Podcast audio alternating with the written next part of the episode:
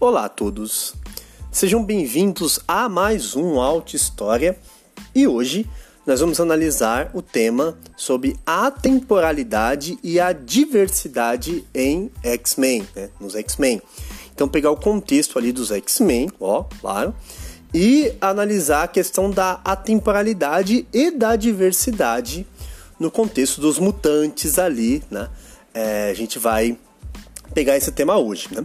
Para esclarecer, já a partir do ponto de vista histórico, o tema da temporalidade diz respeito a algo que não fica preso no próprio tempo, algo que é atemporal, algo que pode ser analisado é, de uma maneira mais ampla. Né? E da diversidade, claramente, como sendo aquela questão que se trata do diferente, né? Qual é a relação com o outro, com o diferente, aquele que não é igual a mim. Então esses dois temas são claramente trabalhados ali é, na dinâmica dos X-Men. Nós vamos é, analisá-los e aí vão ter alguns contextos históricos ali, algumas questões, né, um pouco mais é, técnicas, históricas e é interessante porque os X-Men vão servir para poder tratar desse tema. A gente vai fazer isso, né? E traçar um aspecto histórico, também relativo à parte do ódio da intolerância, também um pouco sobre a subjetividade e a emancipação, beleza? Então vamos lá.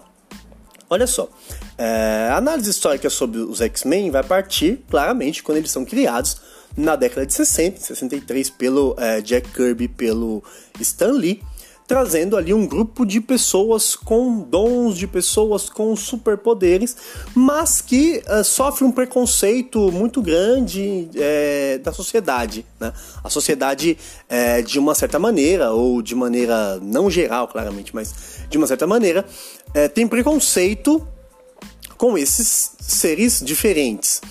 E é interessante, porque na dinâmica dos super-heróis acontece em várias vezes, em várias histórias, seja da Marvel ou da DC também, desses é, super-heróis sofrerem um preconceito ali, não serem compreendidos, né?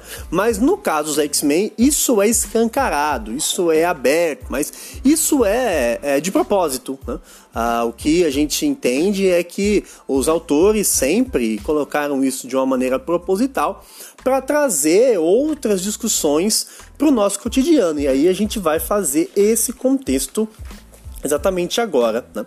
É, partindo ali da década de 60, você tem é, a luta pelos direitos sociais, a luta pelos direitos civis. A década de 60 é, é o período da geração do pós-guerra, onde muita coisa passou a ser questionada, muita coisa passou a ser discutida, muita coisa passou a ser analisada. E nesse contexto, nessa categoria de análise, digamos assim, é, várias coisas vão ser questionadas, né? A ordem social, o contexto político, a questão de gênero, a questão étnica. Então, os X-Men são criados é, nesse contexto. Né? Eles têm esse objetivo de trazer essa discussão à tona. E aí é, é interessante já pensar no próprio contexto do tempo na história, né? Que uh, uma coisa não fica presa no seu tempo, ou melhor, quando você tem um contexto, um objeto na história, que seria aqui no nosso caso os X-Men, isso seria um objeto. E aí o que, que o historiador faz? Ele vai analisar, ele vai, digamos assim, questionar, ele vai indagar esse objeto. E nesse objeto dos é, X-Men, nós temos aí uma série de coisas a serem é, analisadas, né? Porque a história vai ter um quando, um onde e um porquê. Esse quando é década de 60, a luta pelos direitos à igualdade. Um onde, Estados Unidos, né? Um dos locais onde estava sendo colocado, estava sendo discutido. Não que outros locais do mundo, não, pelo contrário, né? Estava é, acontecendo movimento por luta, é, luta por é, independência na, na África e na Ásia de uma maneira muito forte, né? A luta anticolonial em vários locais do mundo. E aí os Estados Unidos está também nesse contexto aí, né? E uh, o porquê? Ora, porque é, foi criado esse é, contexto de heróis que sofrem preconceito, o porquê para trazer essa discussão para o nosso mundo atual, para trazer essa discussão partindo desse ponto de vista é, da diferença, vamos dizer assim, ou mais especificamente da diversidade também. Né? E uma das questões que traz aí, que foi é, alvo de estudos durante alguns anos, né, é, você vai ter a, a, questão do discurso, né, a análise do discurso. De um lado, o discurso do professor né, Charles Xavier, né, e do outro lado, o discurso do Magneto, dois dos principais, talvez os dois principais personagens aí. Né? E nesse contexto dessa análise de discurso dos dois, você vai ter é, um antagonismo de um em relação ao outro por questões subjetivas, por questões pessoais, por questões é, sociais, políticas, históricas também, pegando ali a história dos dois, mas que é, durante um tempo foi feita uma analogia do discurso do Charles Xavier, no caso ali fazendo uma referência ao movimento negro nos Estados Unidos, né? É, quando você tem ali a associação do discurso dele com Martin Luther King e também a associação do discurso do Magneto com o Malcolm X. E aí, é, é, isso tem que ser feito a partir de um cuidado muito grande, né? Sobretudo no segundo caso, no segundo exemplo, né? É, porque é, tanto a história do Malcolm ali, do nacionalismo negro, quanto à própria história do Magneto, aí pegando a sua própria história, né, o contexto da, do desenrolar da história dele é, e também as suas intenções, não podem ficar num aspecto raso, tem que ser bem aprofundado, tem que ter, tem, possuem várias camadas históricas nisso, né? Camadas históricas do ponto de vista da história mesmo, né? Social e política, quanto também camadas históricas ali da subjetividade, né, dos dois, o que, que são esses dois, como que eles passaram pela história, como que a história foi se constituindo é, nas personalidades, digamos assim, foi formando todo o seu é, arquétipo, todo o, o seu pensamento e, e, a sua personalidade. Então, nesse contexto todo, a gente tem que tomar cuidado para não cair num sectarismo, né, numa separação de um lado, um do lado do outro. Não, isso tem que ser analisado de uma maneira é, mais cuidadosa, no mínimo, né? Partindo desse ponto, a gente tem também uma análise sobre o ódio e sobre a intolerância, que aí já dá um tema histórico gigantesco, dá um tema histórico ali para ser analisado durante muito e muito tempo. Né? E que essa análise do ódio, da intolerância, é aí que a gente entra em pontos interessantes para explicar sobre a história, né? Sobre o tema do preconceito, sobre o tema do ódio, sobre o tema é, do temor e do ódio daquele que é, é, o diferente, que isso também é outra coisa temporal né, na história. E os X-Men vão servir como uma ferramenta importantíssima para trabalhar isso, porque dentro da própria é, constituição ali dos personagens você tem lutas sociais e políticas históricas muito bem colocadas, né? Mesmo sendo um grupo, não se trata de um grupo homogêneo. Dentro do próprio grupo ali de mutantes, eles são é, propriamente subjetivos, cada um com as suas lutas pessoais. Então a, a luta pessoal ela acaba indo pra, para um plano mais amplo, né? O que também se reflete no nosso próprio entendimento quanto sociedade. A gente luta enquanto sociedade, a gente luta por uma sociedade mais justa, mais igualitária em diversos termos. Só que nós vamos ter dentro do próprio movimento a nossa subjetividade, né? seja uma luta mais social, uma luta mais política, algo mais ligado à questão é, do gênero, né? E, e, nesse contexto você vai ter, por exemplo, ali os personagens que representam a questão é, LGBTQ+, embora não tinha essa nomenclatura, né? mas a gente usa porque a história ela é, acima de tudo, uma ciência do presente, né? então a gente usa é, isso resguardada a possibilidade de cometer um anacronismo, mas não é o caso aqui, né?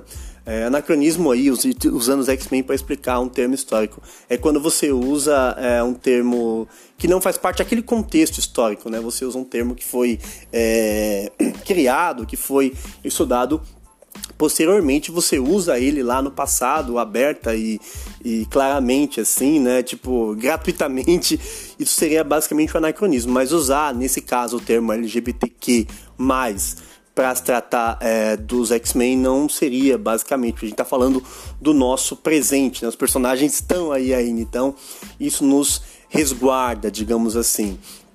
E nesse contexto todo, por exemplo, a gente fala lá do Estrela é, Polar, que foi o primeiro personagem assim a declarar essa questão da sua sexualidade na década de 90. E é, você tem ali também a questão do Homem de Gelo, né? O Bob, o Homem de Gelo, é, revelando a parte da sua, ou melhor, né? A Jean Grey lendo a, a, a mente dele ali na, na história do é, Michael Bendis, quando ele fala sobre a questão dos X-Men, né? Retornando, ou melhor, os X-Men do passado convivendo com os de agora e aí é, acaba descobrindo, né? Essa questão da, da, sexualidade. E, ah, mas por que, que você nunca falou isso, né? Jim Gray pergunta para o Bob. Eu falo, ah, ué, porque né, não era o caso na época. Imagina, né? Já lutava para ser aceito enquanto uh, mutante. Aí eu vou lutar para ser aceito enquanto mutante e homossexual. Então, aí entra nessa questão é, da, da, do princípio da exclusão mesmo. Né? Então, por conta disso, você tem é, uma análise interessante quando fala sobre esse contexto, sobre os X-Men, também relativo à parte é, étnica, como eu já falei, né? personagens, ali a Tempestade, que vai entrar também em dois pontos. Né? Na questão étnica, tendo ela toda aquela questão da liderança, dos poderes também que ela possui, assim como uh, no protagonismo feminino, né, na parte do feminismo, quando você tem personagens, né, mulheres extremamente fortes, não só em relação a poderes, mas em relação à atitude, em relação à questão de liderança, a Jean Grey, a Tempestade, sendo ali as líderes do, do, do processo todo. E os X-Men se trata de uma questão é, não só política, mas de guerra, de conflito, de combate. Elas é, mostram esse protagonismo todo também. É, personagens mais jovens, ali o caso é, da, da Kitty Pride também, que exemplifica bem isso, né? Dessa luta por espaço num é, ramo que seria teoricamente masculino, elas tomam frente a isso. Então isso já traz um outro é, aspecto importante quando a gente trata da luta pelos direitos iguais, né? É... Sobre o caso uh, propriamente do ódio e, e, da intolerância, do preconceito, uh, os X-Men abrem um leque muito grande de análise, né? Dessa gênese do ódio, de onde vem esse ódio ao diferente, esse ódio àquele que não faz parte do contexto, o ódio àquela pessoa que não é igual a mim. Isso vem de uma deslegitimação daquele ser humano enquanto ser humano, isso vem, é, por exemplo, na, no quadrinho que ficou talvez um dos mais famosos, aquele né, é, Deus ama, o homem mata, onde tem todo um discurso né, do é, reverendo, do pastor né, Striker, que não aceita a, a condição do, dos mutantes. E aí fala, não, mas nós estamos lutando aqui, o Ciclope vai lá, né? Nós temos dons exclusivos, nada além disso, nada especiais, nada mais especial né, do que um médico, um físico, um filósofo, um atleta. E, e, aí o Striker, né, fala assim, pô, mas aquilo ali é humano, né, apontando para o noturno. Por que o noturno? Porque é aquele que é, fisicamente, na, no seu aspecto, né, tanto genótico, mas fenótipo também, ele demonstra essa diferença. Então, ele é propriamente ali o alvo mais específico é, daqueles que se fundamentam, no caso aqui do, do Striker, em questão religiosa, que é um ponto é, nevrálgico, né? aquele ponto central, aquele ponto dolorido desse discurso todo religioso, fundamentalista, que vai deslegitimar o outro como não sendo aquele que é, mereceria fazer parte do ser humano, porque vem todo um discurso religioso de que é, Deus criou o homem à sua imagem e semelhança. Isso é falado pelo Striker também, assim como outras é, passagens é, bíblicas e ou religiosas, para poder deslegitimar esse é, ser diferente, digamos assim, o que na história é algo também que veio se repetindo. Né? Você tem o contexto da eugenia é, muito forte a partir da, do século XIX e não é algo solto, né? Você tem o contexto do século XIX no contexto da, é, do colonialismo, do domínio sobre as colônias africanas e asiáticas. Então você tinha que é, criar, na visão do europeu, uma forma de diferenciação. Então, uma forma de que aquele mais apto vai sobreviver, aquele que é o mais forte, aquele que é, é o que seria o selecionado por Deus e pelo sistema. E aí você, a partir da eugenia, cria esse termo, né? É, coitado do Darwin, não falando disso, mas chamado darwinismo social. Então, olha como um, uma coisa, né? Um produto aí da indústria cultural, né? Da chamada cultura de massa dos é, X-Men traz à tona discussões importantes e interessantes em vários aspectos, em várias é, funções, por exemplo. Né?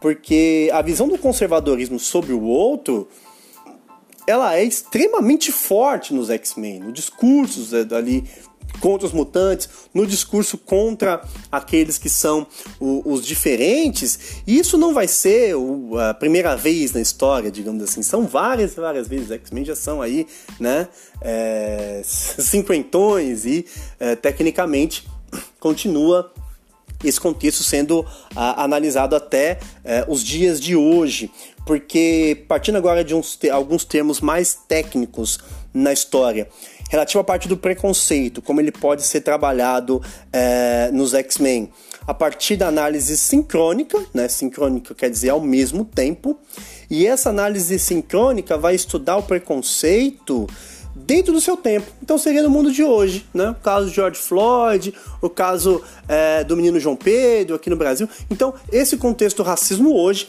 é essa análise sincrônica que os X-Men trazem também, né?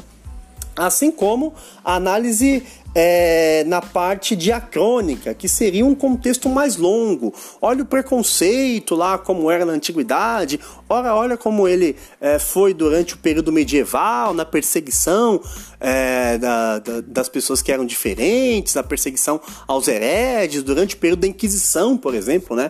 Por que não? Né? No período da Inquisição, quando você teve a perseguição a, aos chamados infiéis e heredes. Então, esse contexto é algo que ele se ressignifica na história, digamos assim. E uh, os X-Men têm esse cuidado em trazer para uma análise tanto sincrônica, né, tanto do tempo atual, por isso que é muito atemporal os X-Men, quanto também na análise é, mais diacrônica. Claro, a análise diacrônica tem que ser feita de uma maneira bem cuidadosa para não cairmos num anacronismo de falar que ah não, porque antigamente era assim, a democracia na Grécia, ou mesmo quando você tem é, o próprio conservadorismo tentando se utilizar também, porque é, se fala não, essa coisa de né, esses quadrinhos esquerdistas e tal, é os direitistas também têm os seus quadrinhos, né? Também tem ali, é, sobretudo 300, né? Que é uma obra do, a, a, do, a do Frank Miller um pouco mais que a do Snyder, né? É, fascista, né? Que tem os contextos ali de tratar todo o processo de eugenia, todo o processo de é, intolerância em relação aos persas, em relação àqueles que não faziam parte daquela é, masculinidade grega, daqueles valores é, propriamente de higienismo social mesmo, né? De criar uma moral e a partir dessa moral, aquele que não faz parte dela, ele pode corrompê-la. E Uh, o 300 vai partir totalmente desse contexto de que uh, o outro é sujo, de que o outro é corrupto, de que a culpa do mundo estar assim, a culpa de Deus estar amaldiçoando o mundo é por conta do outro. Então, lá no século 5 a.C., né, na visão aí do, do Frank Miller, é, isso é, é, é colocado, né, e tal, e olha que ele faz tinha muito tempo para poder fundar o PT, né? O PT de 1980, então nem tinha ainda e já tinha aquele que era o culpado pela crise, né? Pelo processo, digamos assim, de é, problemas que o mundo enfrenta, né? Então esse processo de higienização, essa, essa palavra é terrível, né?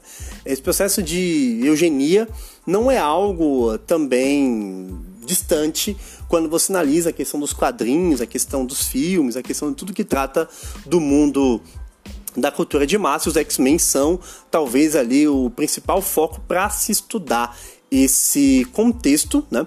E sobretudo em tempos uh, atuais de manifestações, de luta social, de luta pela igualdade. Ah, mas não vale fazer protesto quebrando as coisas, vale ou não vale e tal. É, os X-Men mostram ali que eles precisavam se defender, né? Imagina, né? Ah, não, o cara tá lá dando porrada no, no, no Wolverine e ele não vai né, mostrar também do que ele é feito, né? Então, assim, também leva em conta todo esse discurso né, do, do, uso ou não da violência, o que, que é uma manifestação, ou o que, que é uma reação em relação a uma manifestação, né, a manifestar, porque o, o, racismo é uma forma de manifestar um preconceito, né? E aí essa, é, essa manifestação vai ter uma, ou, ou deve ter uma reação também. Né? O ser humano é, é moldado por esse processo, digamos assim, dialético, né? E é, basicamente, como última análise nossa aqui, a gente, é, no caso penúltima, né? Tem duas ainda. No caso sobre a religiosidade, conservadorismo, que a gente já comentou um pouco quando falou sobre a questão lá do striker, também como isso é usado de maneira política porque uh, essa perseguição hoje não vai partir somente do ponto de vista bélico, né? Se bem que você tem a questão da, da agressão e do ódio em relação às minorias, mas também do ponto de vista político, do ponto de vista de que essas pessoas não fazem parte do nosso mundo, elas não entrariam no reino dos céus, digamos assim, então elas não são merecedoras de conviver no nosso mundo. A visão do, do conservadorismo vai é, se pautar nisso. E como última análise nossa, é, a gente tem a questão da subjetividade e da emancipação. Né? É, a subjetividade é essa manifestação do sujeito, o ser, o sujeito na história, né? É, e como ele busca esse processo de emancipação. Né? E nesse ponto é interessante pensar que quando você é, traz a análise da subjetividade, os X-Men também trabalham num processo de autoconhecimento, né? Qual que era o professor Xavier? Vou fazer essa escola aqui para esses jovens, primeiro, serem acolhidos, né, de um mundo que pode não aceitá-los, e aí a questão do jovem, especificamente a questão do adolescente, que é quando você está descobrindo a sua personalidade, a sua persona, os seus limites, está descobrindo aquilo que você é capaz, aquilo que você pode, o que não pode pode, é, a questão da mudança do corpo, a mudança é, da, da sua própria forma é, de se analisar. E dentro disso você tem algo que não está dissociado de uma crise social, seja ali por conta do seu grupo étnico, seja ali por conta é, da sua orientação sexual, da questão de gênero, de como lidar com o mundo que já está construído quando parece que você chega nele e já está cristalizado. Fala, meu, como é que eu vou lidar com esses cristais todos aqui? Como é que eu vou lidar com essas, esses muros todos? Então, os X-Men também trazem à tona esse, essa análise sobre a subjetividade. E aí, claramente, a gente tem que tomar outro cuidado, né? É, para não tratar de um discurso meritocrático, de que a ah, Fulano conseguiu, Fulano tinha essa, essas coisas, era assim, assado, e mesmo assim conseguiu. Aí a subjetividade mostra pra gente que cada um é, vai lidar com esse contexto de uma maneira diferente, é, haja vista ali a forma que é, o Holocausto tratou o Xavier, que era filho de professores é, universitários, né, com a condição social é, muito boa, e é, como tratou o é, Magneto, eu já visto ali que ele era filho de pessoas que não tinham uma condição social, condição social tão boa. Foi ruim para todo mundo? Foi, obviamente. Mas, dentro dessa subjetividade, cada um vai lidar com um acontecimento histórico de uma forma. Falar, não, eu agredi tal pessoa, ela não me agrediu de volta. E a outra agrediu de volta porque a outra é terrorista? Não, peraí, né? Tem esse é, contexto também. Então, enquanto é, emancipação, é, fica muito claro esse discurso dos X-Men, por exemplo, quando é, de novo, né, o Bob, o Homem de Gelo, ele tem ali a revelação dos poderes. Olha que ele nem falou sobre sexualidade lá com a família dele, né, que tava expulsando ele de casa. Mas aí a mãe dele fala: já tentou não ser um mutante? Tipo, ah, já tentou não ser é, um negro, já tentou não ser é, um homossexual, já tentou não ser pobre, né? Tipo, ah, aquela, aquele discurso meritocrático dos chamados coach. Eu nem vou entrar nisso porque nem vale a pena. Mas é, a subjetividade está ligada à emancipação. Mas o ser humano ele não é uh, algo solto ali, ele tem todo um contexto histórico, político, social que está em volta, bem como uh, a forma com a qual ele vai lidar com aquilo. Tem várias questões subjetivas que uh, nos mostram também. Né? É, então é interessante você pegar um tema específico, né, os X-Men, né? e como existem questões históricas importantíssimas a serem trabalhadas a partir dele, né? Sobre a questão do protagonismo. A questão do protagonismo a gente vai é, trabalhar melhor no nosso próximo episódio, que a gente vai falar sobre o Pantera Negra, e aí vai entrar mais essa discussão atual mesmo, agora do movimento negro é, e do racismo atualmente, e a partir da obra do Franz Fanon, que é ali um estudioso da, da questão é, do negro, do colonialismo e tudo mais que a gente vai analisar, né? Mas é interessante pensar como uh, os X-Men trazem uma série de discussões à tona sobre discurso histórico, sobre posicionamento político, sobre a ação uh, social, sobre racismo, sobre a questão da homofobia, sobre a questão uh, propriamente da, da política e de como as minorias têm o seu aspecto histórico e é interessante quando Agora falando no caso aqui, a gente trabalhou muito a questão histórica disso, ou termos históricos também. É, no caso, enquanto professor, o quanto esse tema ele é, nos ajuda enquanto ferramenta ali, já que os jovens já conhecem, os adolescentes já conhecem, já sabem todos os percalços ali, a partir é, dos filmes, a partir do, da série animada, as duas, né? Tanto a mais antiga quanto uh, a outra, a Evolution, elas trazem ali questões que já são do conhecimento, então fica muito mais tranquilo para a gente, quanto professor, tratar desses temas com o pré, uh, com o conhecimento prévio que as pessoas já possuem sobre esse assunto. Então, a partir disso, se torna aí um tema extremamente interessante e importante para analisar sobre é, a, a temporalidade e sobre, sobretudo, a diversidade também, né? De como a diversidade é algo que fez parte da história, uh, continua fazendo parte, vai fazer sempre parte da história, vai fazer sempre parte da humanidade no contexto enquanto a humanidade existir, né? É, então, é isso. É, muito obrigado a todos, tá? A gente continua aí mais para frente com outros temas ligados à história. Muito obrigado, até a próxima.